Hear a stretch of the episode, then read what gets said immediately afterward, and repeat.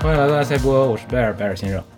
大家好，我是救赎君。这期我们要聊的是救赎君2023年的读书总结。嗯，这期救老师会呃总结很多他这一年看的科幻小说，还有推荐很多想要推荐给大家的作品。然后一起来听一下救老师有什么要讲的。呃，其实这一期做的挺晚的，我们是二零二四年已经过去了第一个月才开始录的。但是我觉得我们可以换一种形式，就是我们以那个什么农历新年为节点。嗯，这一期的总结和推荐的书目会涵盖二零二三年的一月份到二零二四年的一月份啊。好，今天节目呢，就是我特地请白老师做我的搭子，然后白老师就是在我聊这些作品的时候，有什么问题随时可以打断我提出来，好吗？好的。然后本期节目呢，大概会分为五个部分吧，前三趴会分为科幻、推理，还有美漫，就是图像小说这三个部分来做推荐，然后嗯还可能会聊到 MBTI 的一些话题，嗯。Of course，然后最后一趴的话，会聊一聊这一年我做小红书的一些经历吧。嗯大概就是这么一个结构。这一期呢，大概会推荐二十多本书。嗯，这个书呢，其实是以我个人的口味进行甄选的，给大家做一个参考。如果你有嗯读过的，并且呃想要发表评论的，也欢迎在评论区给我们留言。如果你没有读过的话，就希望能吃一些不同的案例，这就是我觉得分享给大家的一个初衷吧。嗯我们就直接开始第一趴，就先说说科幻小说吧。Bob, I'm looking at what uh, Jack was talking about, and uh, it's definitely not a particle that's nearby. It is a uh, bright object, and it's uh, obviously rotating because it's flashing. It's uh, way out in the distance, apparently rotating in a very rhythmic fashion because the uh, flashes come around uh, almost on time. As we look back at the Earth, it's uh, up at about 11 o'clock, about uh, oh, maybe 10 or 12 dia- Earth diameters. Uh, I don't know whether that does you any good, but there's something out there. 第一本书，我想推荐呃若泽·萨拉马戈的《失明症漫记》。他其实不是一个科幻作家，他是一个主流文学作家。萨拉马戈他是葡萄牙语的文学大师嘛，之前是拿过诺奖的，所以他的那个知名度在文学界是很高的。萨拉马戈他比较出名的几本书是《修道院记事》《失明症漫记》还有《复明症漫记》。虽然它是个主流小说，但是他在写《失明症漫记》这本书的时候，还是用了科幻小说的手法。就是某一天，然后有一个病毒，它嗯逐渐的在感染人类，然后这个病毒它的作用是会把人变成瞎子，直接通过接触就是可以传染的。通过皮肤接触就是可以传染的，所以这个世界上的人就逐步的被感染，都变成了盲人。嗯这就是用的这么一个科幻小说的设定，但是实际上它只是通过这个设定来说很多社会问题，而且尤其是就是在疫情之后读这种故事的话，其实还是有点脊背发凉的感觉。嗯然后这个故事里面比较有新意的一点就是，它没有让所有人变成盲人，呃，始终有一个角色他是从头到尾没有瞎过的，他可能有一定的免疫能力吧。然后在故事中叫做医生的妻子。哦，对，这个故事它没有任何的人名出现，嗯呃，每一个角色在里面就是职业的名字，比如说医生、小偷、教师这样的职业的名字出现，我觉得可能也是想要把这些人进行一个符号化的表达，但是这些符号在这里面反而很生动，很栩栩如生。嗯然后医生的妻子呢，她在这里面因为一直没有瞎，所以她是读者的眼睛，就是读者他不是完全被屏蔽了视觉的一个状态。其实我也读过一些完全屏蔽视觉的小说，一有一个短片，然后讲的就是一个人他他的五感只剩皮肤接触能够用了，视觉、听觉、嗅觉、味觉全部都消失了，然后他是属于一个。只有触感能跟外界接触的一个状态，其实这种故事读下来会令人非常沮丧的，其实是一个比较黑暗的那种故事。嗯在呃《失明症漫记》这本书里面，因为妻子作为读者的眼睛，所以我们就通过这双眼睛去推进故事。另一方面呢，我觉得也是萨拉玛戈留下来的一个温柔吧，就是在这个残酷的世界上面唯一留下来的一个温柔。因为失明它是一步一步扩散的，然后有一些人就是刚开始被病毒感染的人，他是被隔离在一个精神病院里的，然后那些没有失明的人，比如说士兵守着他们，不让他们出这个监狱，但是在这个监狱里，就是不同的牢房之间就展开了一些斗争，比如说为了换取食物。女性就必须把自己的身体献出去，嗯，诸如此类的很残酷的事情，全部都表达在这个故事里面。然后，当然最后，呃，他们这个小团体抱团的这个相对来说比较善良的小团体还是逃出来了。这个故事呢，其实在二零零八年的时候被感染成了电影，叫做《盲流感》，而且是朱利安·摩尔演的。你刚才说被感染成了电影。这个故事在二零零八年被改编成了电影，然后叫做《盲流感》，它是朱利安·摩尔演的。然后我是一直还没看。哦，呃，我想把它这本书的下一本书叫做《复明症漫记》，就是讲这些失明的人开始恢复视觉了，这个社会会发展发生什么事情？哦，我想把这本书读完之后，我再去看这部电影。嗯，有意思。我觉得就是大家可以看一看主流小说家他是怎样写科幻的，或者说。他用一个科幻的背景是怎样表达他主流文学中间关于人性的一些思辨吧，或者说一些道德问题吧。嗯嗯，我觉得你说的刚才说的这个，他没有把人物起名字的这个点，我猜可能会不会是就是他把这些人物，嗯，这些人都没有名字，然后只有用他的身份来来指代他。嗯。这个没有名字这个点，我想提一下，就是会不会是作者想要说这些人可以是任何人？嗯嗯，对，是的。读者读的时候可能会更带进一些更和现实更有联系的一个意义。对，是的，也许读者会把自己身边的人对号入座到这些职业里面，嗯，也许自己也会是故事中间的一份子，可能也有这个作用吧。哦，然后这本书它除了说人性之外，其实还说了一些宗教方面的隐喻，但是相对来说比较少。萨马拉戈对我来说比较有好感的一点就是他的故事里面没有说教委，就是完全不是在给你上课，完全不是在给你宣扬一个什么样的主义。就是他只是在说故事，你从这个故事里感受到的任何都是，就是结合你自己感受才能感受到的东西，他不会强行灌输给你任何观念。我觉得这是他让我比较舒服的一点吧。然后下一本书，下一本书是一个日本科幻小说家叫做半明恋，然后这本小说名字叫《平滑世界和他的敌人》。半明恋是一个比较新的科幻小说家，然后目前的作品不是太多。但是他写东西非常的，我觉得应该是有才，应该说有才气吧。嗯，就是你在读他的故事的时候，会发现他是一个很资深的科幻迷，就是他把那些我们在很多科幻作品中间读到的元素运用的非常的纯熟，而且他也在故事里面致敬了很多他喜欢的科幻作家，比如说特德·江、格雷格·伊根，然后还有伊藤计划这些科幻作家，他都是直接。在故事中间就对他们进行致敬的这本书里面，其实每篇都很好看，但是我尤其想推荐其中一篇故事，叫做《快于光，慢于光》。这个故事其实它写的是关于时间流动速度的主题。嗯，有一辆电车，然后这个电车上载满了去春游的中学生。就是这个世界，它的时间流速出现了一些问题，所以这辆电车它被凝固住了，就像一个琥珀一样。呃，就是说外界的时间环境是按正常的时间流流动的，但是在这个电车上面，它就比外界的环境要慢上几万倍，甚至十几万倍的速度去流动。啊，在外在外人看来，它就是一个凝固的空间，但是实际上在车厢内的人他是感受不到的。嗯。就是，也许就是说，我们现实生活中过了一个星期，然后车厢里的人才把手从桌子上抬起来了一厘米。嗯，就是这样一个对比就很残酷。然后当时去春游的那个班级中间有一个男生，他当天是因为生病了，所以没有去春游，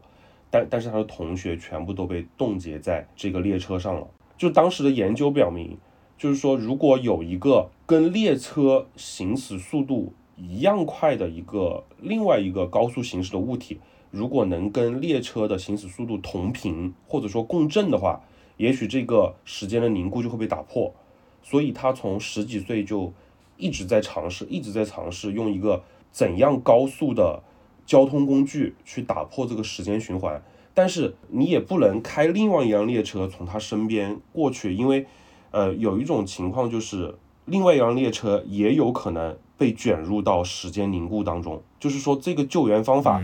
就是用一个和他一样高速的物体从他旁边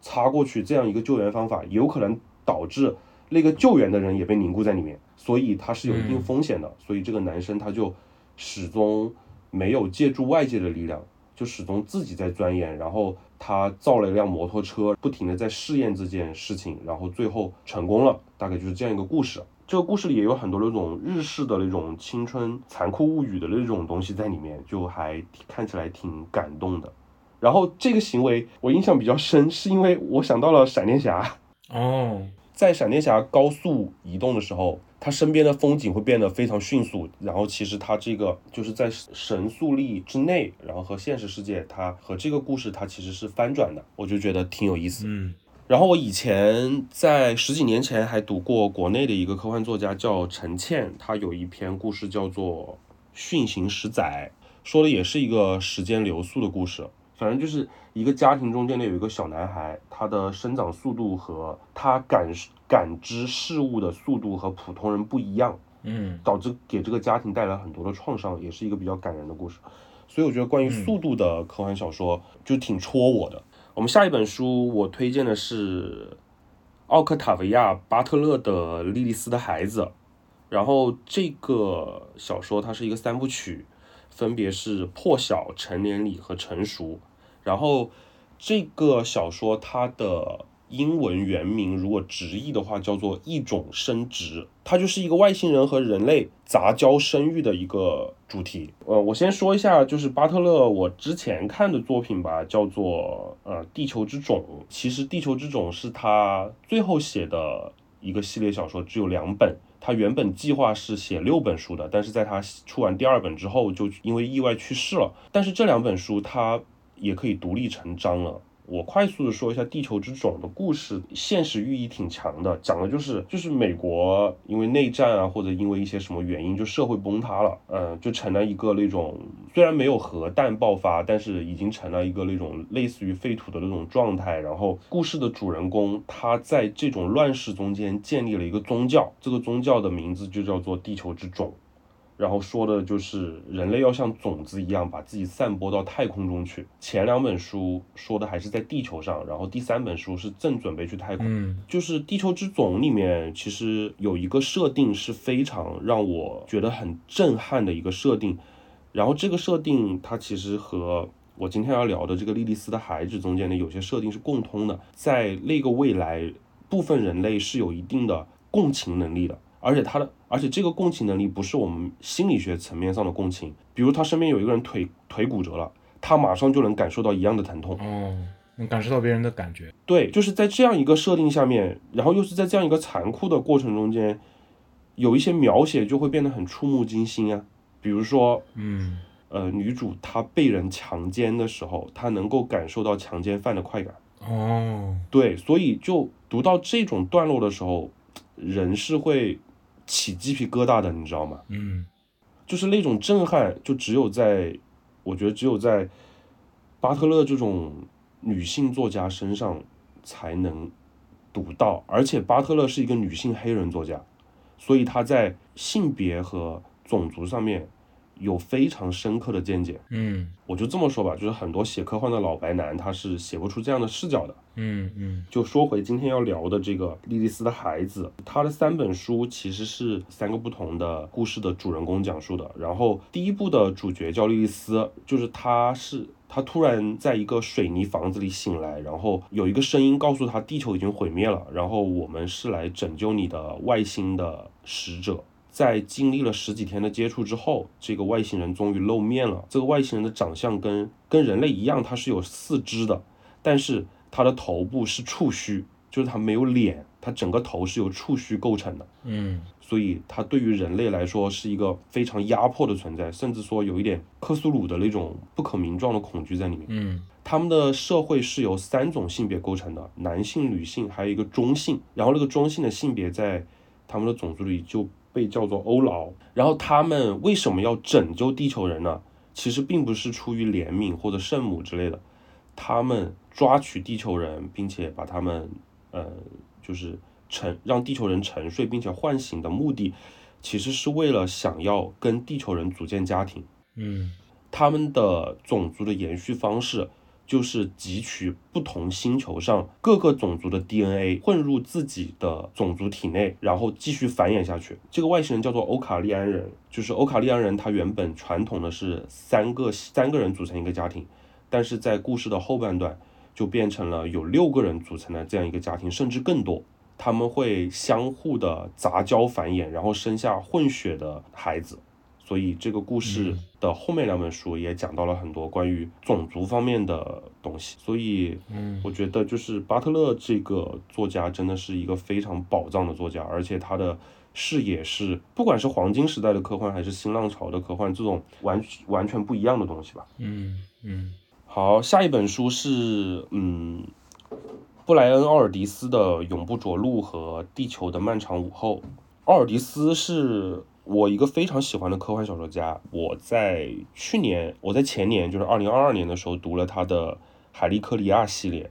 然后海利克尼亚，我简单的说一下那个设定，说的是一个和地球很像的一个行星，然后是在另外一个星系，不在太阳系，在这个星球上，它的春夏秋冬是按照千年来轮换的，所以它的时间跨度非常长。然后在这个千年轮换的过程中间，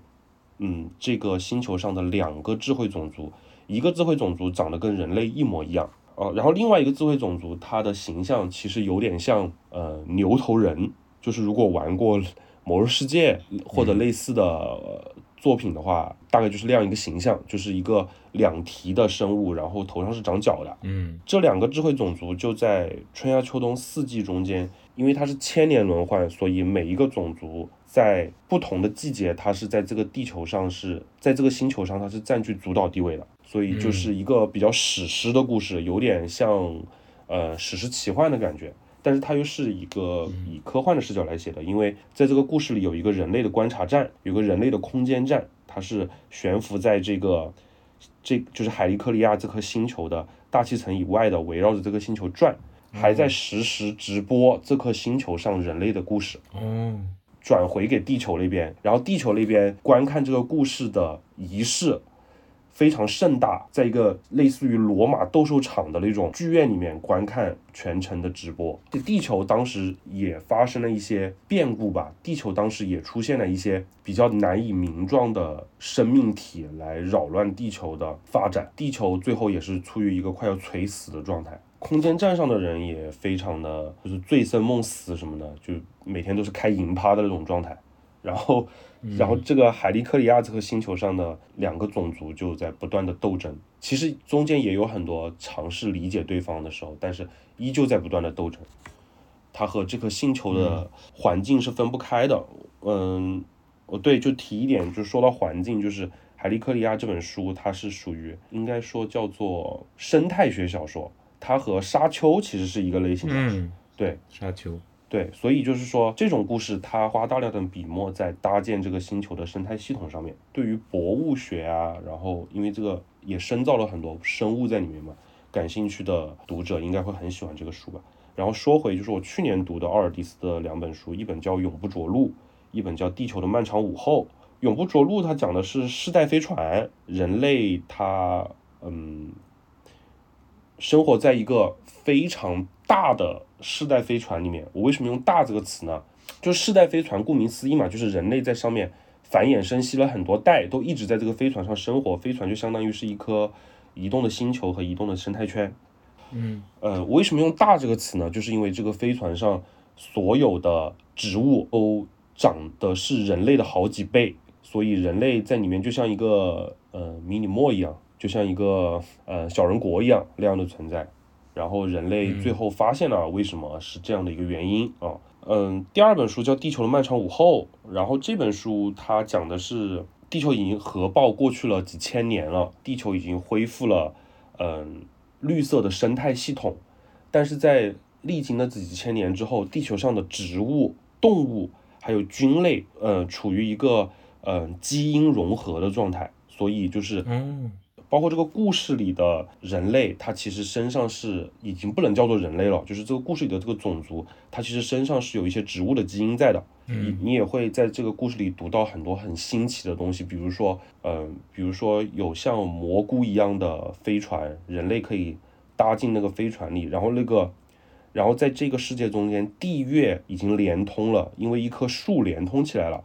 然后月球也有了大气，然后在月球上也会有一些不同的植被形态。嗯然后这本书启发了宫崎骏的一些呃动画作品，比如说《风之谷》啊之类的，因为就是它也就是一个生态小说嘛，就是奥尔迪斯他擅长写这样的故事，所以我觉得就是喜欢绿色的读者应该会对这本书感兴趣。你是这个很奇怪，喜欢绿色的，那 喜欢蓝色的读什么？喜欢红色的读什么？对啊，没错啊，喜欢红色的。应该去读《三体》，对不对？因为 INFP 和 INFJ 其实都应该挺喜欢绿色的，就是会比较恋树嘛，所以我觉得嗯。还挺适合 INFP 读的，嗯。好好好好好好好抽象，你说的这个。对，好，然后正好说到那个 INFP，我这边就说到下一篇作品是一个韩国的女性作家，叫做金草叶，然后她嗯。写这本书的名字叫做《如果我们无法以光速前行》，然后因为嗯，她也是一个女作家，呃，如果没猜错的话，她应该是 INFP，所以她写的故事情感是非常饱满的，而且嗯。他的视角跟传统男性科幻作家的视角非常不一样。就是虽然说我读她的故事还没有掉眼泪，但是确实有心灵受到冲击的感觉。尤其是读了很多硬科幻之后，再读到这种柔软的科幻，我觉得这种科幻作品不能用软科幻来形容，因为现在就是二零二四年了，还在讨论科幻的软硬，其实有点幼稚。因为真正的喜欢科幻作品的读者，我觉得他是不会在乎软硬的，他只在乎这个故事是不是一个好故事。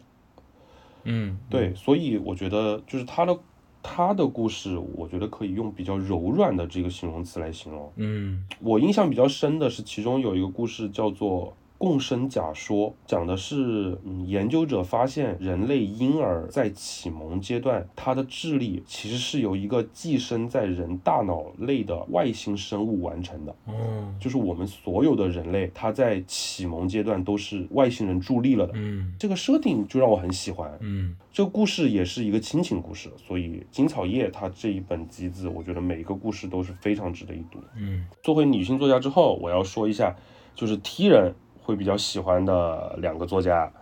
一个是菲利普·迪克，一个是格雷格·伊根。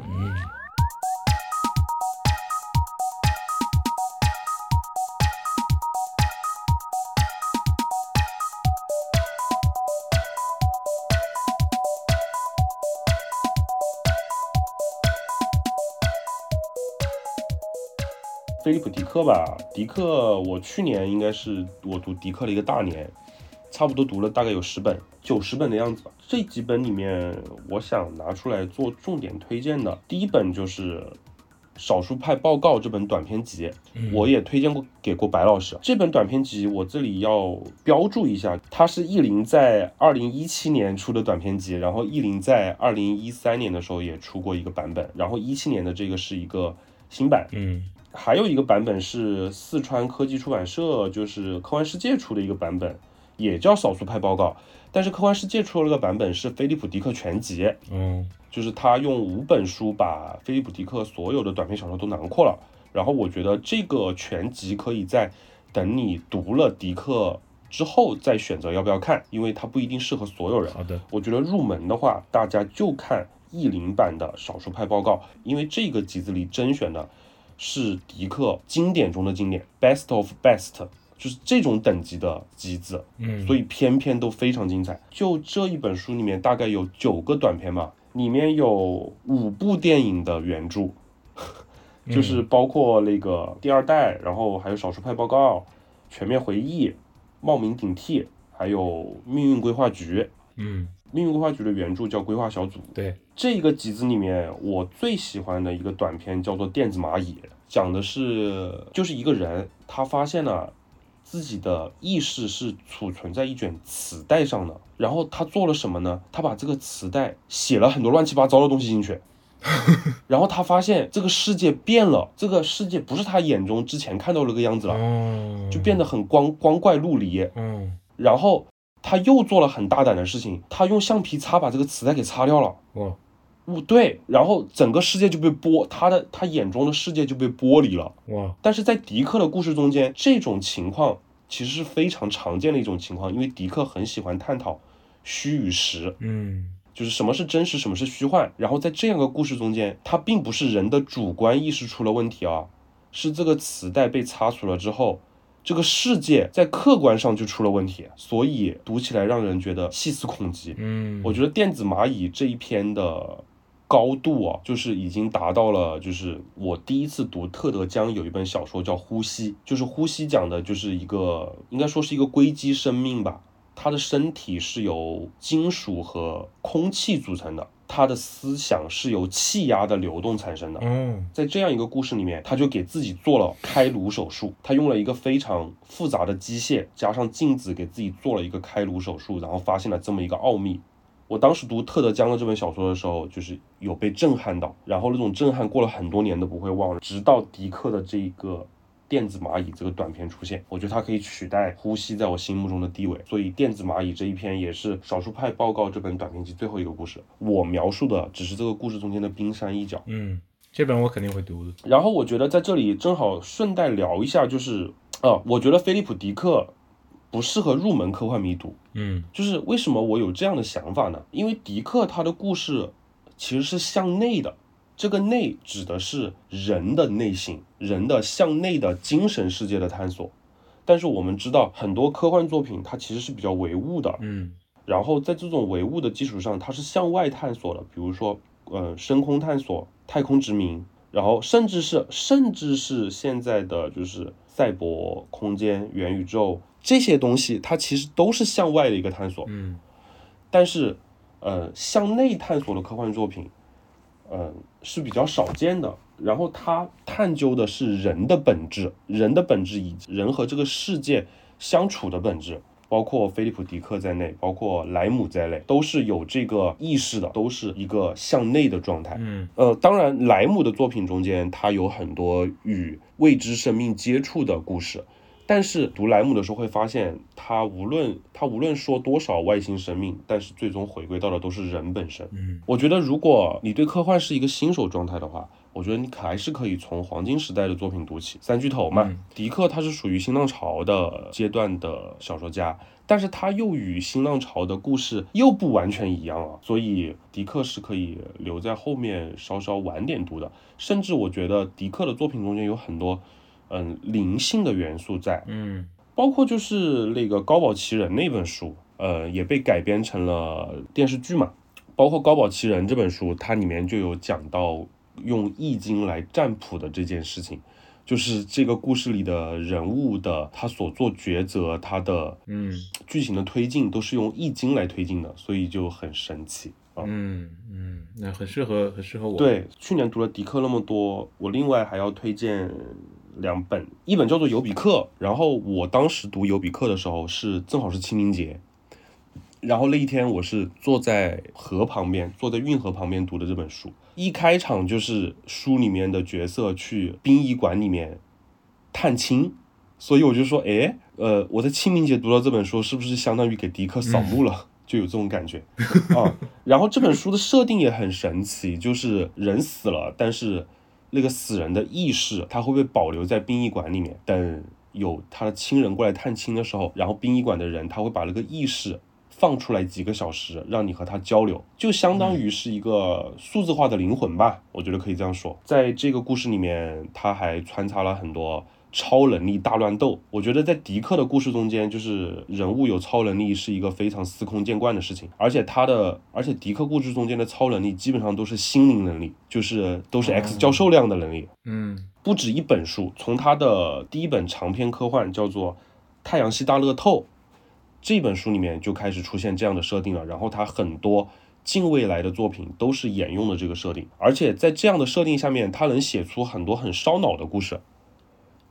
就比如说，我说一下那个太阳系大乐透的一个简单的设定吧，说的是在未来，太阳就是太阳系的领袖，相当于总统自投子投出来的，就像摸彩一样，就像彩票一样，彩票滚到谁就是谁。是全民随机吗？对，全民随机，所以这个故事的名字叫做《太阳系大乐透》嘛。哦，它不仅仅是彩票，它在彩票的基础上面，这个设定有一个很复杂的延展的。呃，比如说下一届选举开始了，然后被随机到的那个人，他成为了新的总统，但是，嗯上一任的总统他是有暗杀新一任总统的权利的，是合法的。哦，为什么呢？这样，如果你把那个新任的总统给暗杀掉的话，你能够继续保持你总统的身份。哦，哦，大概就是这样。总统都会有自己的势力嘛，都会有自己的跟随者嘛。如果一个总统他的能力非常强的话，他是有可能把下一任干掉的，那他身边就会有很多追随者。然后新上任的这个总统也有他的信徒嘛，所以这两个总统团之间就展开了一场大战。然后这个大战中间的人全部都是心灵感应者，就是总统他要去暗杀另外一任总统，他必须公布刺客的长相和名字。嗯然后前面有说到，就是总统身边是有超能力者的，然后这个超能力者他是有心灵感应的。当一个心灵他走入了一目标接受范围内，他是能被感应到的，就就很神奇哦。就是迪克的这个，就是迪克的这个未来故事里，他是没有摄像头的，你懂吗？所以这些心灵感应者就相当于是总统的摄像头。哦，就是当刺客靠近总统的时候，他就会被心灵感应者感应到啊，他们就能提前把这个刺客给杀死，对吧？但、嗯但是去刺杀的人，他想出来的方法由不同的心灵感应者魂穿到那个刺客的身体里，什么叫魂穿？就是心灵感应者他有一种能力，就是他的精神、他的灵魂能够短暂的进入一个肉体，所以他们就组了一个心灵感应团，大概有七八个人，然后这七八个人就轮流的穿进那个刺客的身体，就扰乱对方的人的呃那个信息的接收，相当于对他做一个干扰。嗯，所以就好像，就好像我们看《碟中谍》，就是阿汤哥他要去执行一个任务，他就穿一个人的三 D 建模的头套，变成那个人。嗯但是在迪克的故事中间，更换的是心灵。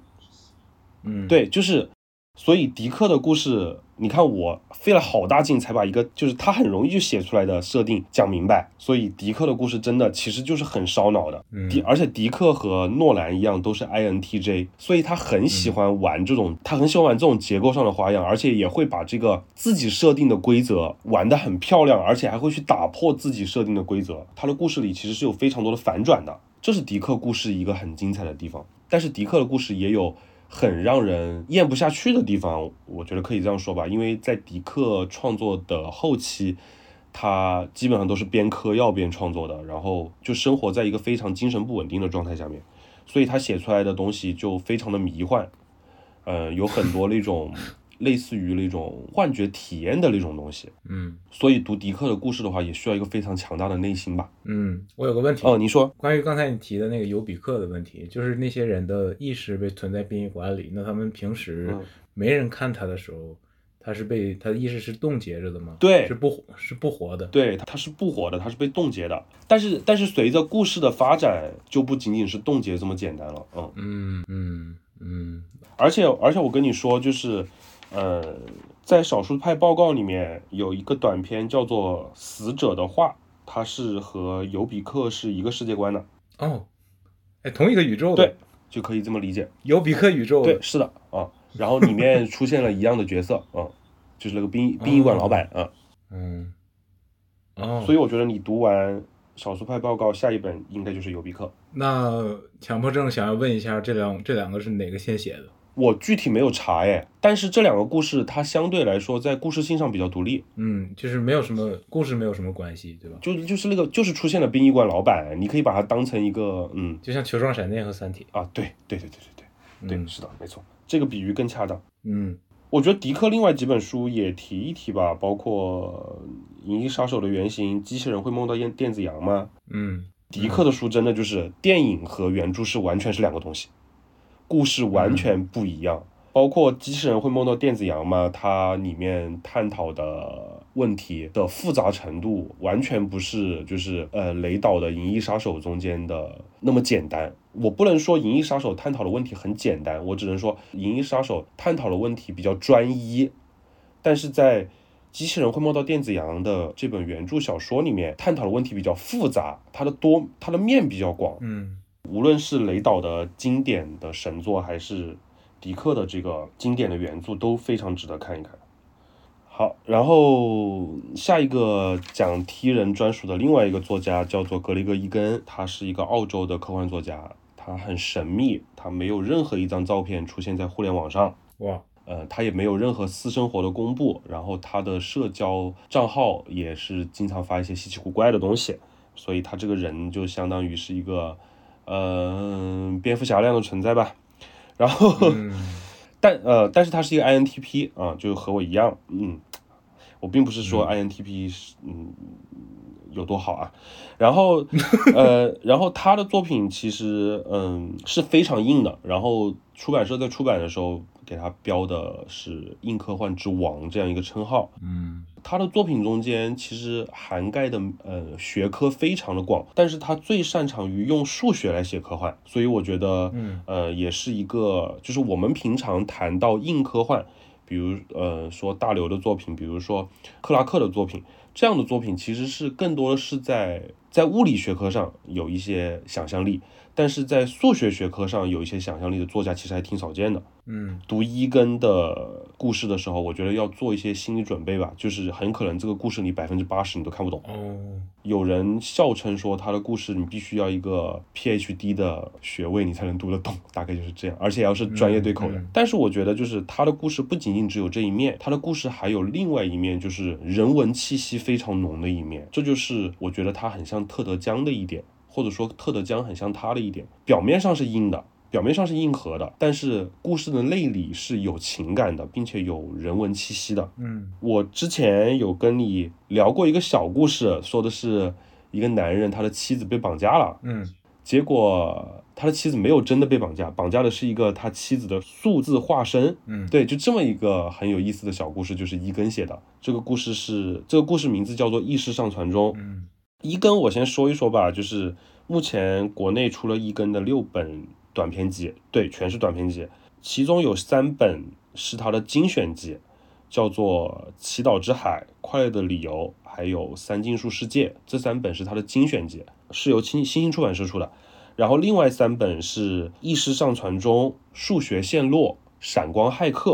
这三本是他的短篇集，然后是由读客出的。这三本和那三本其实有很多故事是相同的，只是有不同的译者翻译的。嗯所以我个人推荐，就是在这六本书里面，我推荐其中三本啊。第一本是第一本是精选集中间三本的前两本，《祈祷之海》和《快乐的理由》。嗯，是因为一跟他最好的几个故事都在这里面，毕竟是精选集嘛。嗯还有一本就是读客出的那三本中间的第一本，叫做《意识上传中》。那一本相对来说是一跟目前国内翻译中间所有的翻译最好的一个译本，读起来非常的流畅。嗯我虽然没有读过英文原文啊，就阅读体验上来说，《意识上传中》这一本是六本中间最好的，嗯而且《意识上传中》这一本也是相对来说最通俗的一本，最不难啃的一本，最不硬的一本。所以大家如果入门一根的话，可以从《意识上传中》这一本读起。嗯嗯，说不定跟翻译的好也有啊、关系。对，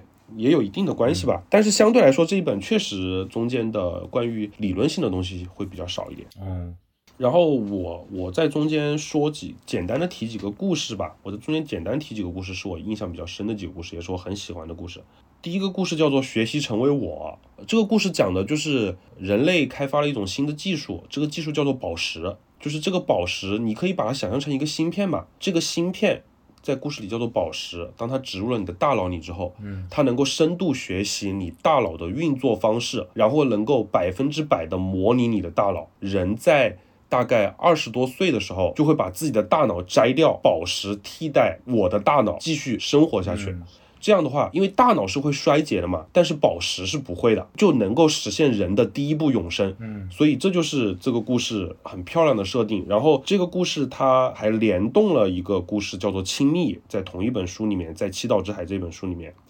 然后《亲密》讲的就是因为有这个宝石的存在，所以一对情侣他想让对方完全理解自己，于是就把两颗宝石给同步了。哇就是你所感受到的一切，就是我所感受到的一切。哇，然后两个人被隔离在不同的屋子里面，去感受两个两个人在这个屋子里面的行为习惯。这个故事的名字叫做《亲密》，然后你也能够想象到，就是人经历了这样的事情之后，他到底是会变得更亲密了，还是更疏远了呢？所以这就是一个很有哲学意义上的思辨。嗯，那他们他们最后会取消同步是吗？对他们这个同步只维持了几个小时，嗯，精神就已经到无法承受的地步了。嗯嗯，我记得有一个现代艺术的实验，好像是两个人一起一直待在一个小空间里面，好像是两个人哦拴在一起还是什么的，我忘了。哦，有点像那个。对，有点像。其实这也是亲密的一种方式嘛，对吧？一个是肉体上的，一个是精神上的。嗯嗯，对对，我觉得可能当肉体上两个人无时无刻不在一起，好像好多天的那个，然后可能要一起拉屎什么的，嗯这个可能会，这个可能就会同步很多最黑暗的想法什么的。对，是的。嗯所以我觉得就就光是这个设定就有点吓到我。嗯读到这种故事的时候，你会在心里面给自己提一个问：如果是你，你愿意尝试吗？这就相当于把你整个人剖开，嗯可能比把肉体剖开更加需要勇气吧。嗯嗯，我我觉得我不会想要尝试的。我觉得我可能会尝试哎，因为啊啊，因为毕竟啊，就是嗯，阴阴暗爬行嘛。一根的故事里其实有很多这种，就是在一个设定下面会有一种很会有很残酷的决定，比如说还有另外一个故事叫做。恰如其分的爱，说的是一个女人，她的老公死了，但是有一个机会能够克隆她的老公，而且能把她老公的意识完全的保留下来，但是前提是把她老公的大脑移植到她自己的子宫里，哦，她的子宫必须孕育，我不记得具体是多久了，好像是一一年还是两年吧，嗯。相当于这个大脑要在女性的子宫里孕育两年之后，它才能够被移植到一个克隆体身上。嗯就是这个设定就很残酷，就相当于我把我老公生出来了。嗯，我觉得这个比宝石同步还让我能接受一点点。因为它毕竟是肉体上的，是吗？嗯，对我对我对宝石有一个问题，嗯就是呃，大脑摘除了之后，就二十多岁就把大脑摘除了。那宝石虽然说已经完完全复制了摘除之前的大脑，那这个人还有成长的空间吗？就是在意识层面。宝石是会不断的进化的，哦，所以我还是可以学习成长。对，还是可以学习成长，只不过就是换了一个载体而已，就是你的精神换了一个载体。所以这个故事除了我前面说到的学习成为我，还有亲密之外，其实后面还有一个后续，一个遥远未来的后续，就是人类全部都已经永生了。但是那个故事相对来说就会比较硬核，都是同一个宇宙的吗？三篇故事在同一个宇宙里。嗯，有意思。嗯，我最喜欢的一根的故事有三个，刚刚我说的都不是我最喜欢的啊。这三篇故事它是并列排在第一的。第一篇叫做《快乐的理由》，快乐的理由讲的是主角他体内缺少一种腺体，然后这种腺体它是能够分泌让人情绪快乐的信息素的。当他缺失了这个东西之后，他就无法再感受到任何快乐。嗯他是在几岁的时候就有了这个病，然后想试了很多方法要去治疗，但是在二十多岁、三十岁的时候才真正找到治疗的方法。嗯结果这个具体的方法我就不描述了，但是在治疗之后产生的副作用是，他这个腺体开始大量的分泌，嗯，所以他看什么都是开心的，他看什么都是非常快乐的。听着就很变态。然后最后他受不了了，他以前是一个极度抑郁的状态，就是他看世界上任何东西都是黑白的，嗯，他连喝一杯水他都觉得很 emo。这个世界要毁灭了。嗯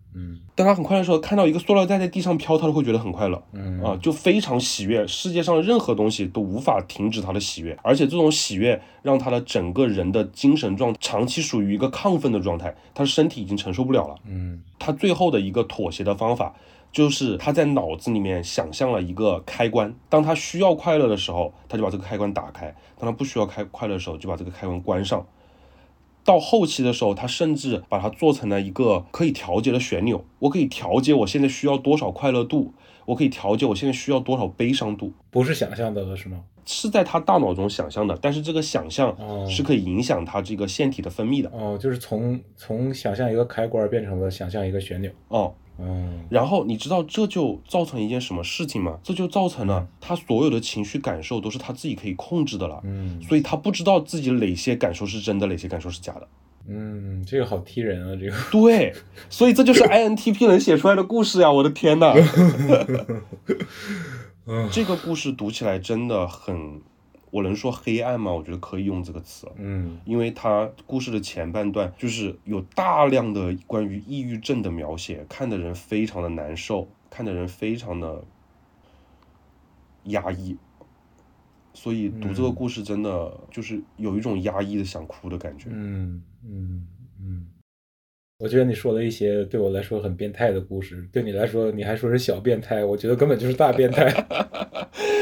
主要是我会觉得暗爽呀，我会，我不仅是暗爽，我会很崇拜这个作者啊，我就是崇拜到想给他舔脚，你知道吗？就是为什么会有人有这样的大脑写出这样的故事啊？嗯，哦，也没有人有这样的大脑想给作者舔脚，好吧？哎，好吧。然后下一个故事就是，我不是说有三个故事都是排第一嘛？下一个第一的故事叫做《人生选择题》。嗯它这个故事中间有两个大设定，一个是关于平行宇宙的，就是说你每做一件事情，你每做一个选择，在不同的宇宙中间就有无数个不同版本的你。当故事中的主角他发现了平行宇宙的这个事实之后，他的生活就有一种巨大的不配得感。比如说那个故事的男主，他在获了一个奖之后，他在获得了一个科研方面的奖之后，他就会想象到另外一个宇宙的自己没有获得这个奖。哦，好抑郁啊，这。对，那我真的配吗？比如说我遇到了一个我钟爱的妻子，是因为非一件非常小的事情，比如说我在咖啡馆买咖啡的时候撞到了她，然后我就跟她相识恋爱了。但是另外一个宇宙的我并没有撞到她，那她的生活是什么样的呢？我配得这么好的妻子吗？嗯嗯嗯然后这个故事中的主人公，嗯我不记得他有没有生育能力，还是他自己不愿意生啊？我不记得了啊。在我印象中间，好像他们自己是没有生育能力的。但是在当时出现了一个科技，这个科技的具体名字我不记得了，但是你可以把它想象成捏假人，就是我可以造一个假人，然后他跟真人一模一样，嗯但他不是生出来的，嗯你可以把它想象成西部世界里的仿生人吧，大概就是那样的存在。但是它跟人类一模一样，没有任何不一样的地方，而且它也不能用程序来操控。有有自我意识的。他是一个自我意识的人，他就是人，只不过他的生育方式和普通人不一样，所以嗯，他在这个社会中间就被排挤。那他能生孩子吗？他不能生孩子，他没有生育能力。他如果要生孩子的话，他也得捏假人。嗯刚刚还聊到了关于平行世界嘛，就是这对父母当时又发现了一个研究，就是让他们这个孩子即将出生的这个孩子变成多重宇宙中间的唯一一个，就是所有的可能性全部坍缩，只有一个可能性就是你。还能这样？对，这是他们造出来的一个嗯什么黑科技吧，相当于啊，这也能造出来？，对对对对对，反正就是大概就是这样的嘛啊，嗯，对，希望蜘蛛侠也有这个能力，就没有那么 没有那么多逼视了，哎还纵横宇宙呢，没啥可纵横的了，就一个彼得帕克。嗯 而且这样的话，那他的那个嗯、什么叔叔就只能死一次了呀，对吧？你你要是漫威的编剧，漫威第二天就把你干。你知道吗？就是就是父母想给这个假人孩子，我不能说假人孩子吧，就直接说孩子吧，就是父母想给这个孩子独一无二。父母这样会觉得，就是说我给了你完全的，因为你所有的可能性都不会变成分支分出去，所以你拥有完全的你是最特别的。自由意志，你可以选择你任何想做的事情。嗯因为你是坍缩的那个唯一，但是在他那个孩子看来，反而被剥夺了自由意志，你知道吗？嗯也是一个很有哲思的地方。哦嗯第二篇排名第一的讲完了，第三篇排名第一的这个故事叫做《金库保管箱》，它是呃收录在《意识上传中》这个短篇集里的。金库保管箱这个故事，我的天呐，就是当时我读完了，就感觉有一辆火车先轰鸣而过，嗯就是那种震撼程度。这个故事讲的是，呃，一个意识，他没有肉体，他每天在不同男人的身体里醒来，嗯然后做一天那个陌生人。嗯他不，他不太记得大概是从什么时候开始了，反正就是从他有意识开始，比如说三四岁吧，就是有有主观意识、有记忆力开始。大概他能够想到最早的时候就是三四岁，他就开始有这种能力。不同男人中的意识中醒来，然后每天身边都睡着不同的女人，然后醒来是在不同的床上，看的是不同房间的天花板，然后有着不同的工作，嗯然后他要扮演这个人，扮演一天。他有时候会选择去扮演，有时候会选择做自己。如果他发现自己醒来之后，发现自己是一个单身，不需要对家人负责什么的，他就做一天自己。嗯但是他怎么做自己呢？他没有肉体，他没有任何可以记录自己的方式。于是他在银行租了一个金库，哦就是就是有一天他醒来，在一个有钱人家，于是他去银行租了一个金库，金库里有有一个他的笔记本，然后那个笔记本上会记录我几月几号在谁的身体里醒来，他叫什么名字，嗯，日积月累的就记录十记录了十几年。开金库不用身份证吗？开金库，呃，这是这是一个 bug 啊，但是我记得好像一根的书里面有说到这件事情。嗯嗯就是在他这十几年的记录中间，他发现一个规律，就是他醒来始终是在这个城市的一个区，嗯，比如说就这么说，比如说在纽约的布鲁克林区，我每天醒来就是在布鲁克林区的东南角的位置，然后第二天醒来在布鲁克林区的南边的位置，嗯。第三天布鲁克林区的东边的位置，就是它是像一个蜘蛛网一样的，它有一个中心是往两边散开的。它最远最远可能也就是在隔壁城市，它不会散播到别的大洲大洋去啊，大概是这样的。哦，发现规律了。他发现规律了，然后嗯而且他还会在同一个人的体内醒来过两次或者三次。当他用同一个身份醒来的时候，他已经了解了那个人的家里的事情的时候，他就可以更方便的去做自己的事情，就基本上是这样一个设定。嗯嗯嗯，我觉得那个金库那个金库可能是有可能是匿名的，呃，对，就应该就是一个匿名对，可能那个嗯，可能有钱人有那种有那种地方可以去，我们可能不是有钱人不知道，我们暴露了我们不是有钱人，我不是富豪被大家发现了。对，贫穷限制了我们的对对想象。然后就是当他有一天醒来之后，发现自己的工作是一个精神病院的护工，嗯，然后接下来他就发现了自己身份的秘密。哦，然后我就不剧透了，大家自己去看。这个秘密是很炸裂的那种秘密，而且非常非常的伤痛。嗯，我觉得他的这个伤痛值真的就是就把我整个人创飞了的那种伤痛值啊、哦，然后他其实也是一个非常悲伤的故事，嗯嗯就是就是连机器人都会哭的那种故事啊。嗯 我觉得它也是属于那种我一辈子都不会忘记的故事之一吧。嗯嗯，然后一根我就推荐这几篇故事。白老师有什么问题吗？我想说这个作者很抑郁啊。我嗯，可能我说的就是他抑郁的那一面吧，他也有，哦，那可能你可能你很抑郁。呃，可能我很抑郁，就喜欢就专门挑他这种比较抑郁的故事来喜欢吧，对吧？嗯嗯，我发现你你这一期就是要讲二十多个故事的开头，真的很欠打。我说评论区骂你再加一千字。我并不是在卖书的，没有任何出版社找我给这一期节目的赞助啊，我只是，呃，我哎呀，上级啊，上级，我没有上，这哎这是个上级。哎，出版社看过来，出版社看过来，给我们嗯，就给我们投一点小钱，你的 你的书就有可能会被我这样吊人胃口的叙述方式多好几本销量的。嗯，就出版社听不到这儿，可能可能听众已经在在二十分钟前已经已经嗯，退了。退出了。好，OK，嗯好。然后科幻小说就先聊到这边吧。然后推理小说推荐简单一点，推荐三本。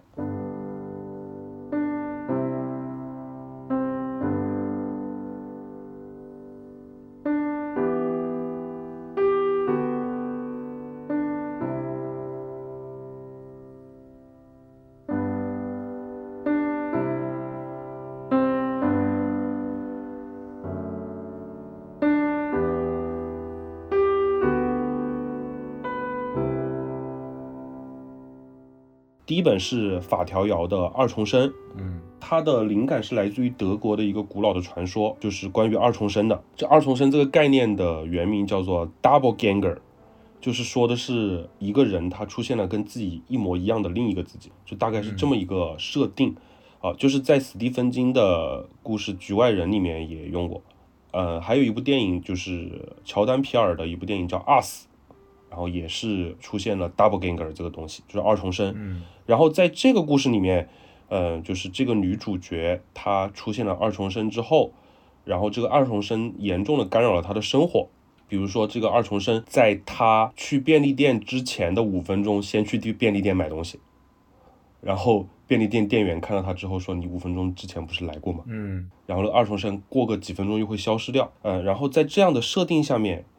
讲了一个恐怖爱情故事，我很喜欢。具体的我就不聊了啊。然后下一本是白井智之的《无人逝去》。白井智之这几年在日本的名声非常的响，而且他也是一个非常变态的作家，他的设定都很扭曲、很变态、很畸形。比如说，呃，我这一次推荐的这个《无人逝去》这本书，它是一个暴风雪山庄的一个模式啊，就是一群人在孤岛上，然后被邀请到孤岛上参加一个什么聚会之类的，而且每个人都是推理小说家，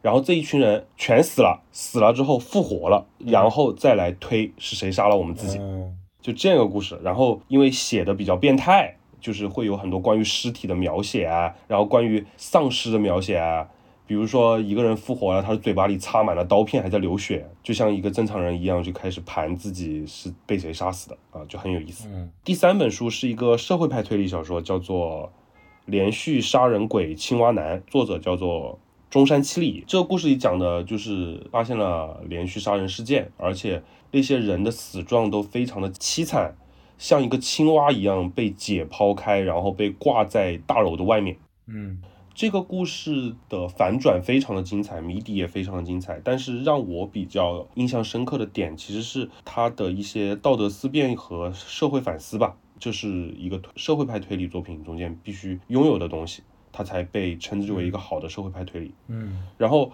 我记得我以前跟白老师聊过，我也是看这个故事，正好跟你聊到这个话题，就是这个故事中间啊，当这个凶杀案发生的时候，当这个连环凶杀案发生的时候，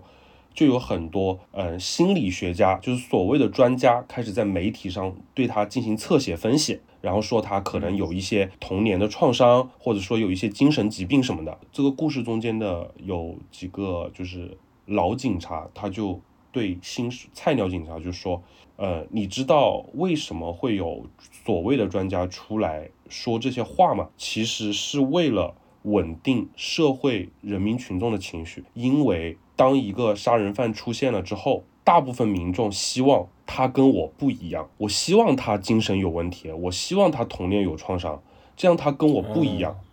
如果他就是一个简简单单的普通人，跟你我一样的一个普通人，我会觉得他跟我一样。就是我觉得这个东西是一个普通人的一个保护机制吧，嗯，就是把自己和这种人群划开。嗯但是其实真正恐怖的是，如果有一个杀手，有一个连环杀手，他就跟你我一样呢，他就是童年很幸福的，他没有遭受过任何虐待呢，他也不穷，也不为财害命，经过精神鉴定，他没有任何精神问题，你会不会觉得这种杀手更恐怖？所以这个社会问题，就是这个思辨，它只是这个故事中间的一小部分，还有很多。嗯它后面还有一个续作，然后我还没有时间读，嗯我改天要找出来读一读续作。所以所以大家管好自己。哦，对，大家管好自己。对，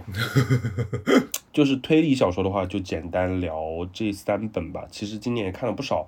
但是我对推理小说没有对科幻小说那么宽容，所以相对来说就少推荐一点吧。然后接下来简单的推荐几本图像小说。嗯先说先说一个法漫吧，法国的图像小说，克里斯多夫夏布特的两本，一本叫《灯塔》，一本叫《树下长椅》。灯塔其实不是去年读的，灯塔是二二年读的。灯塔这个故事真的很好，也是那种可以温暖人心的故事。我觉得我刚刚讲了那么多抑郁的故事，讲一个这个故事吧的开头。的开头，而且也不是开头吧。我觉得这个故事可以讲完，它不存在什么剧透不剧透的，因为它就是一个像小品一样的故事啊。嗯他讲的就是一个灯塔怪人，他与世隔绝，他一个人生活在灯塔上，他的物资是由一个船夫送过来的，然后这个船夫和他的父亲有一个约定，就是说你要照顾我的儿子一辈子。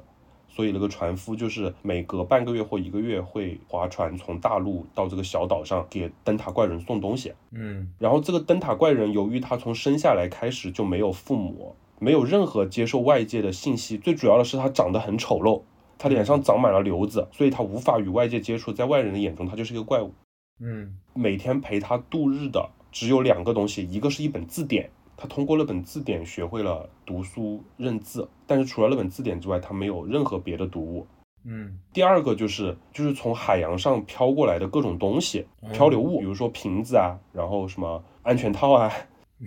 食品的包装袋啊，什么之类的东西，他就通过这些东西去了解这个世界。然后这本书很我很喜欢的一点就是他在歌颂两样东西，这两样东西一个叫做阅读，一个叫做想象力。嗯就是因为这个怪人他接触不到外界世界，阅读就是他接触外界世界的唯一媒介，他能够通过阅读去幻想这个世界中间的一切。比如说啊，就是他在看字典的时候，他看到一个词，我们知道一个词它是由词根和词缀组成的嘛，嗯可能是两个完全不同的东西。比如说，比如说什么呢？butterfly，嗯，对？吧嗯？butter 是黄油，fly 是飞翔或者是苍蝇，对吧嗯？butterfly 加起来是蝴蝶，但是他没有见过蝴蝶。嗯他就看到这个词的时候，他就想象成了一个在飞的黄油，嗯嗯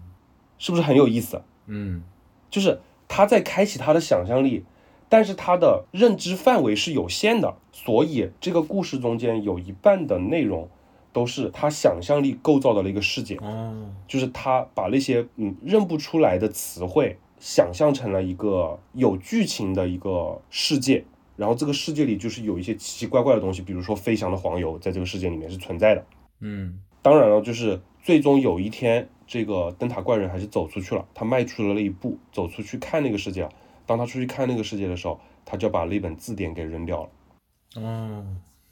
好疗愈。啊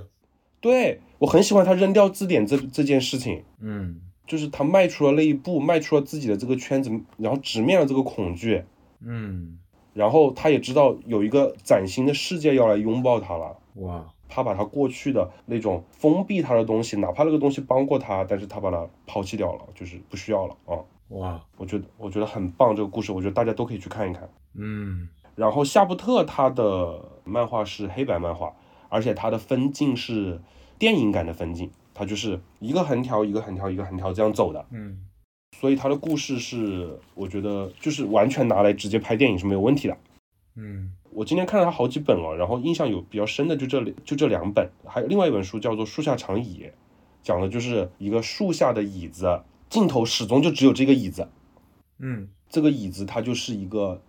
见证者，一个时间的见证者，一个四季变换的见证者。有流浪汉睡在它上面，然后有情侣在它上面亲热，然后有老人在它上面依偎，然后有狗在它上面撒尿。就是以他的视角，就我们好像当时就成了那棵树，或者成了那个椅子，一直固定在那个地方，见证着就是人生百态吧，这样一个故事，也是一个比较疗愈的故事。嗯他的书还有很多，大家我觉得可以先从《灯塔》读起，嗯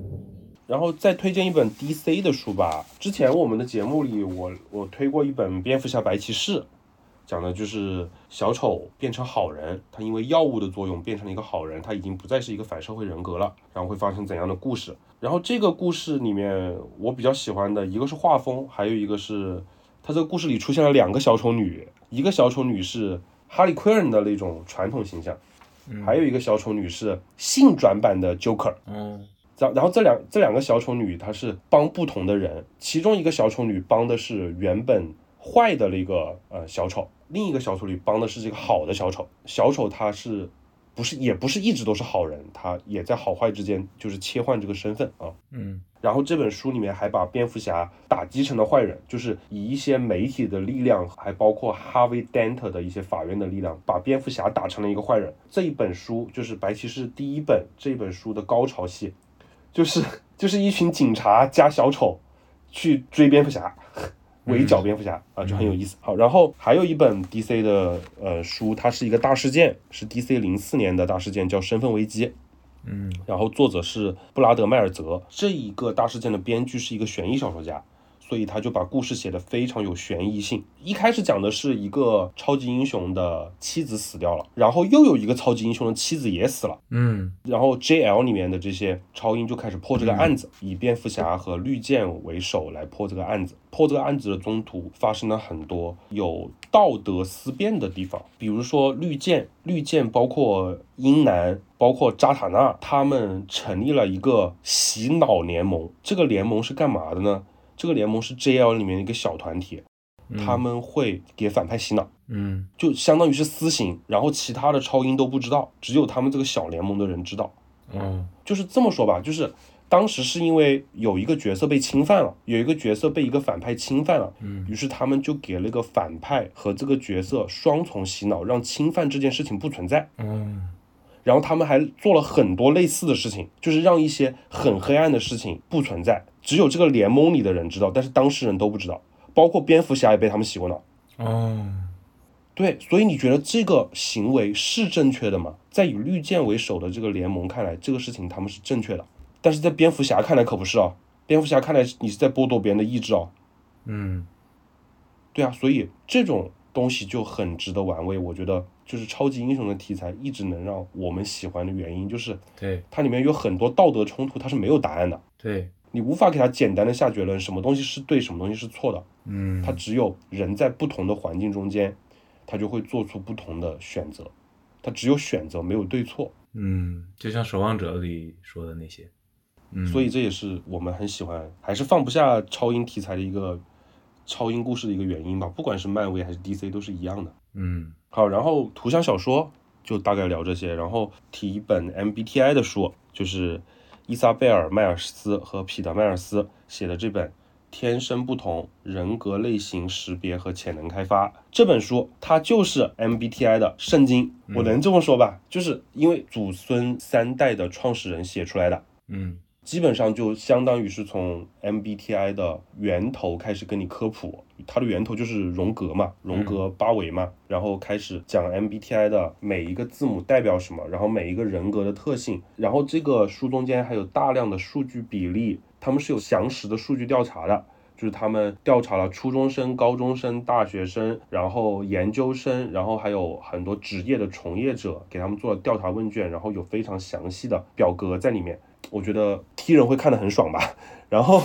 嗯、当然最主要的是学习东西。嗯这本书我断断续续的看了差不多一年，因为也不说它难啃，它其实也不难啃，但是只是说你需要消化，就是你接受了这个信息之后，你会把它运用到自己的实际生活中去观察身边的人和观察自己，这个东西说的是对不对的？嗯它也只是一个理论，而且它不是一个，而且它是一个心理学上的理论。心理学上的理论是不同于传统的科学，没法把它当成一个真理来看。你只有在实践之后，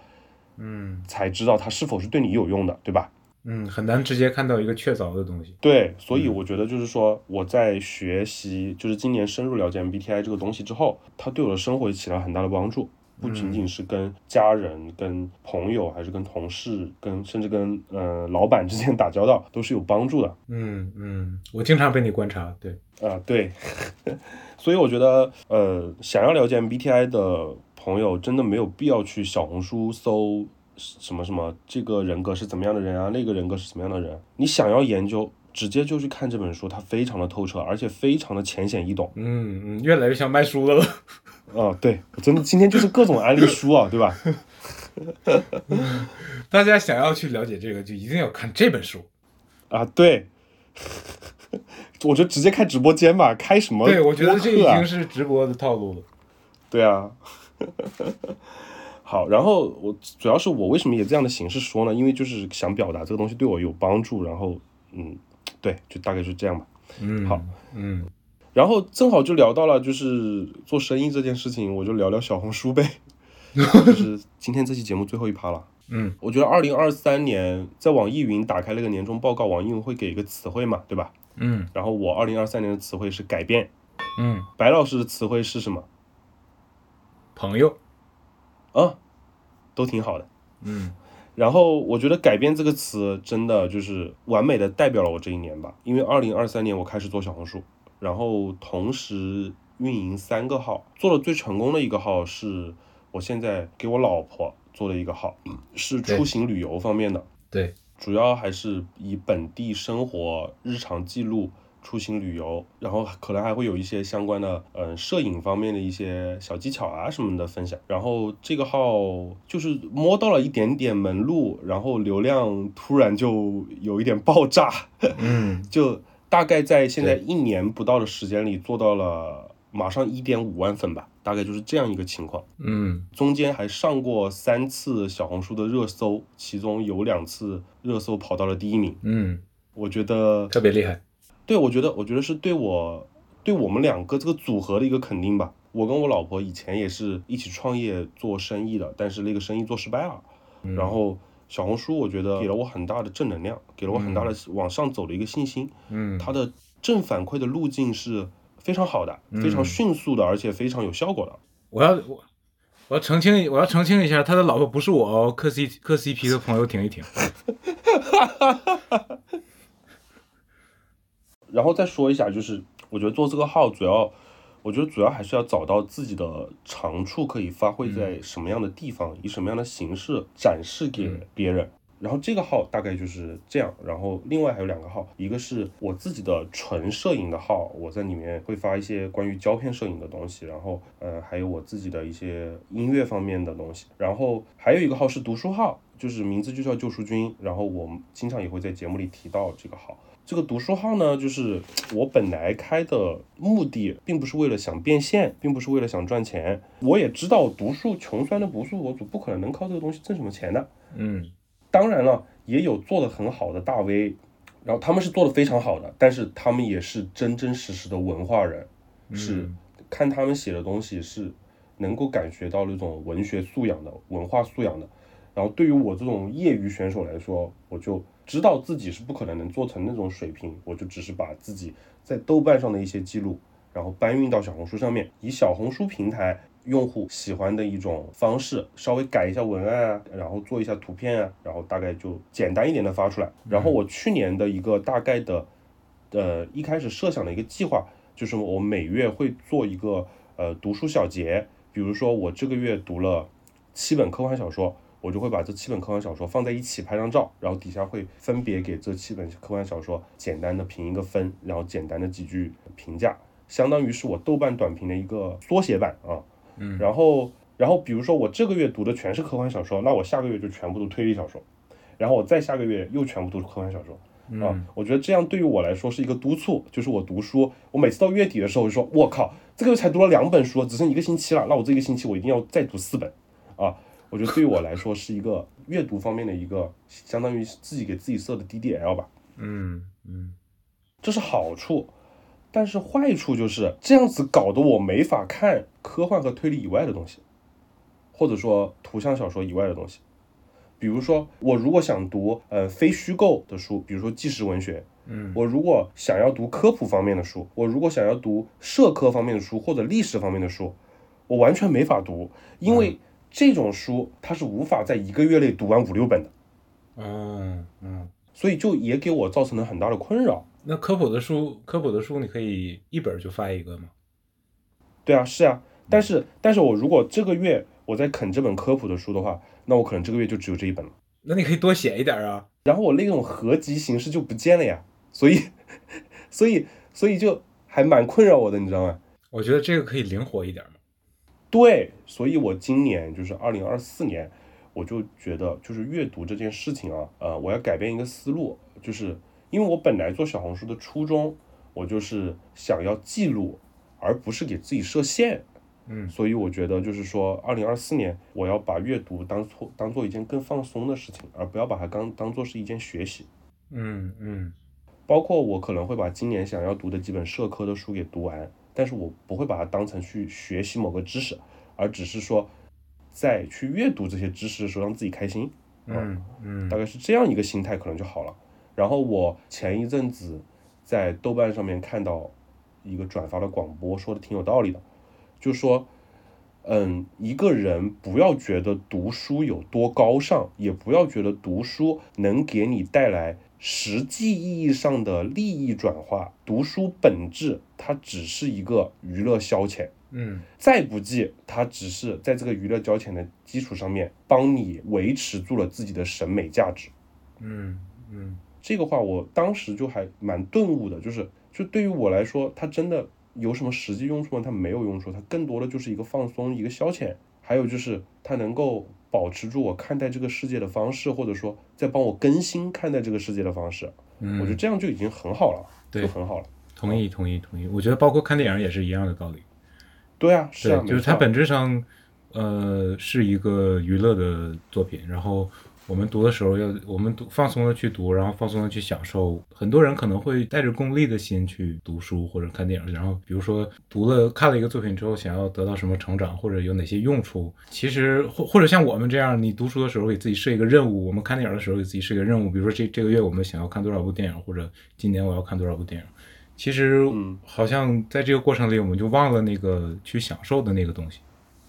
对，因为我们喜欢阅读，喜欢电影，本质是喜欢。对，本末倒置了。所以我觉得你写这个读书的小红书的时候，就是你平时发的总结类的，其实你每每本书可能只写一两句话或者几句话，就写的很少。我觉得我看了之后也不过瘾。我觉得你自己嗯分享的感受其实很少。其实你可以每每一本书多写一点你的感受，然后跟大家去分享一下，就是轻松的读，的然后轻松的分享，这样可能写出来的东西也更好，就是更是的更吸引人。我会更想，我会想看更多，因为你每次只写一两句。对，嗯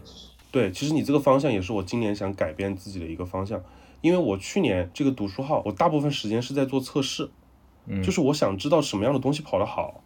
当我发第一篇合集的时候，我发现流量还不错，于是我就把这个套路用了一遍又一遍，你懂我的意思吗？嗯，踢踢人，这个很踢人。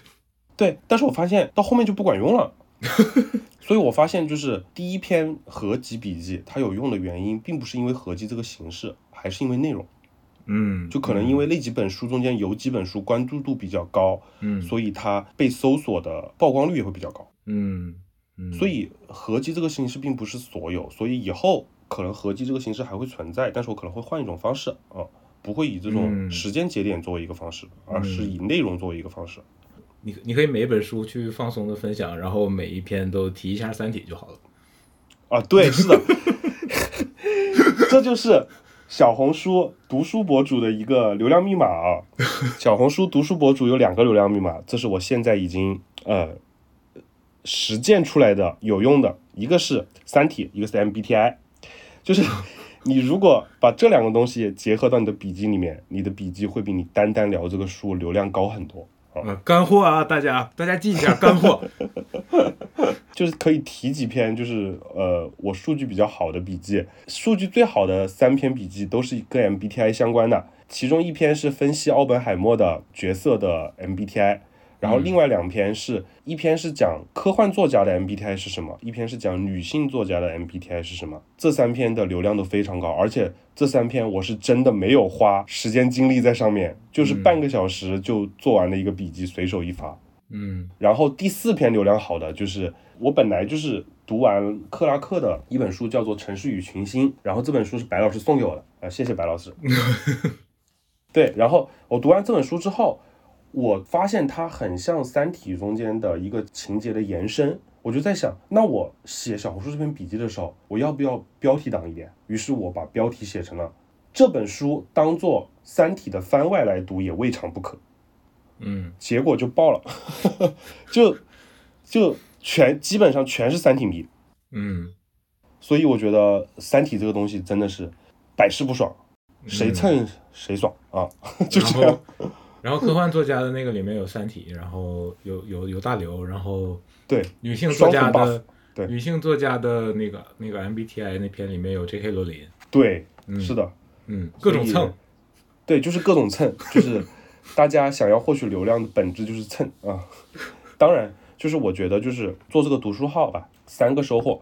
第一个收获是记录，就是记录我读书的这些心得啊、感想啊什么的。当然，豆瓣已经有一份记录了啊，然后小红书这一份记录呢，就是也算是备个底吧。第二个点就是测试，我作为 INTP，作为 T 人，很喜欢干的一件事情，一个东西怎样跑好，就是做内容的时候怎样跑好，然后呃有哪些方法，这个测试和找方法的过程，找规律的过程就很爽啊。嗯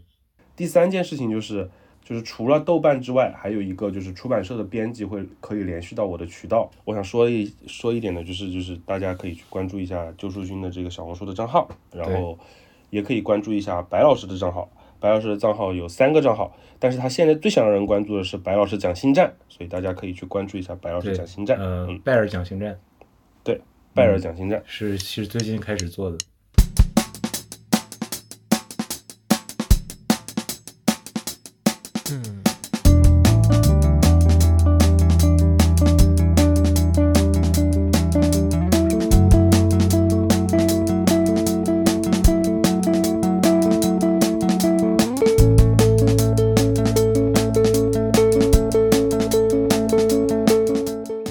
都不会有人听到这儿了。不会有人听到这儿的。好，既然不会有人听到这儿，那我就说一说我二零二四年的读书计划吧。啊，其实也不叫计划了，就是我去年列了大概五十本书的读书计划。嗯，去年的 flag。对，但是去年的 flag 倒了，就是我 我觉得，我觉得对于我这种 P 人来说，列读书计划也没卵用，因为我随时会改变我的目标。哦，我最后去年读了大概八十本书不到，七十多本书吧，其实是超出了我原本五十本书的那个计划的。但是我原本五十本书那个计划里面，我才读了一半，哦，所以这个计划对于我来说是属于有卵用没卵用一个意思。哦，这个这个看到了你的 P。嗯，对。但是我还是想说一说，我今年比较期待我，就是我比较期待我即将展开的阅读吧。呃，一个是我继续会补那个菲利普迪克，嗯，因为迪克现在国内的中译版书也出了二十多本了，我才读了十本不到呢，继续补。然后还有就是沙丘，沙丘第一本在十几年前就读过了，但是现在已经基本上忘光了。然后三月份的时候，沙丘一二要联映哦，所以要在过年的这一个月，就是二月份，把沙丘的第一本和第二本读完啊，这是我的一个目标。嗯嗯，第一，第重温第一本，然后续读第二本啊。嗯，沙丘第一部会在三月一号重映，然后沙丘第二部会在三月八号上映。嗯，不过电影的不过电影的前两部其实改编的都是第一本书的前后两部分，就是呃上一半和下一半。对，是的。但是我现在看到说牛蛙它的后面即将进展的项目是有沙丘的第二本书的，嗯然后还有克拉克的与拉玛相会啊、这些都还是我比较期待的。嗯，沙丘是真的是我也非常非常喜欢的书。对嗯，虽然我读书少啊、我二零二四年的读书计划就是尽量看两本。嗯，挺好的。嗯你在在这方面你还挺批的，嗯。然后 我被骂了我这个被骂了。没有啦，我觉得没有啦。我觉得，我是文盲。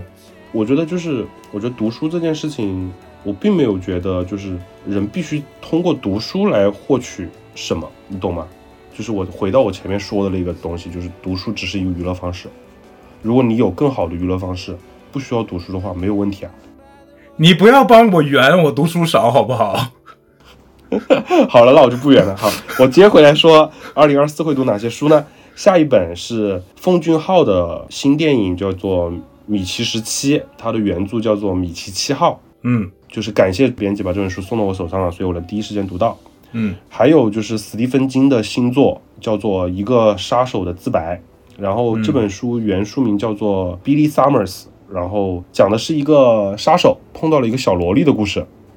嗯是不是有点像这个杀手不太冷？我我还挺期待斯蒂芬金写这本书是怎样演绎的啊。嗯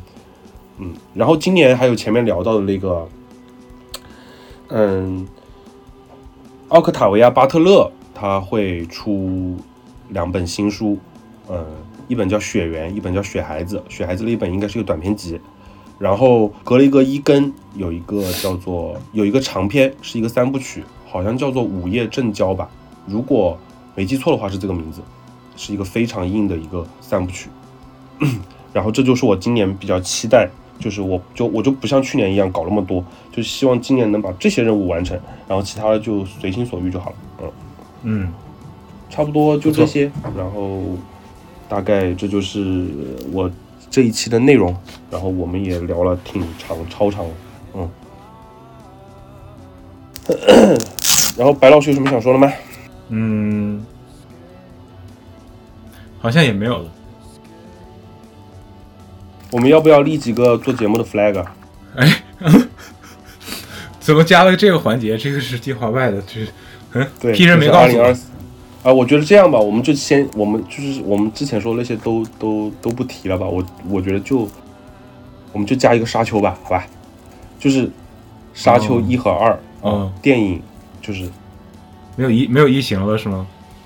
啊，异形先不先不管了吧，这个这个 flag 太大了。沙丘现在只有两部电影，好吗？哦，他们现在书只有两部包括。书可以不包括啊，嗯，那这个还很小的。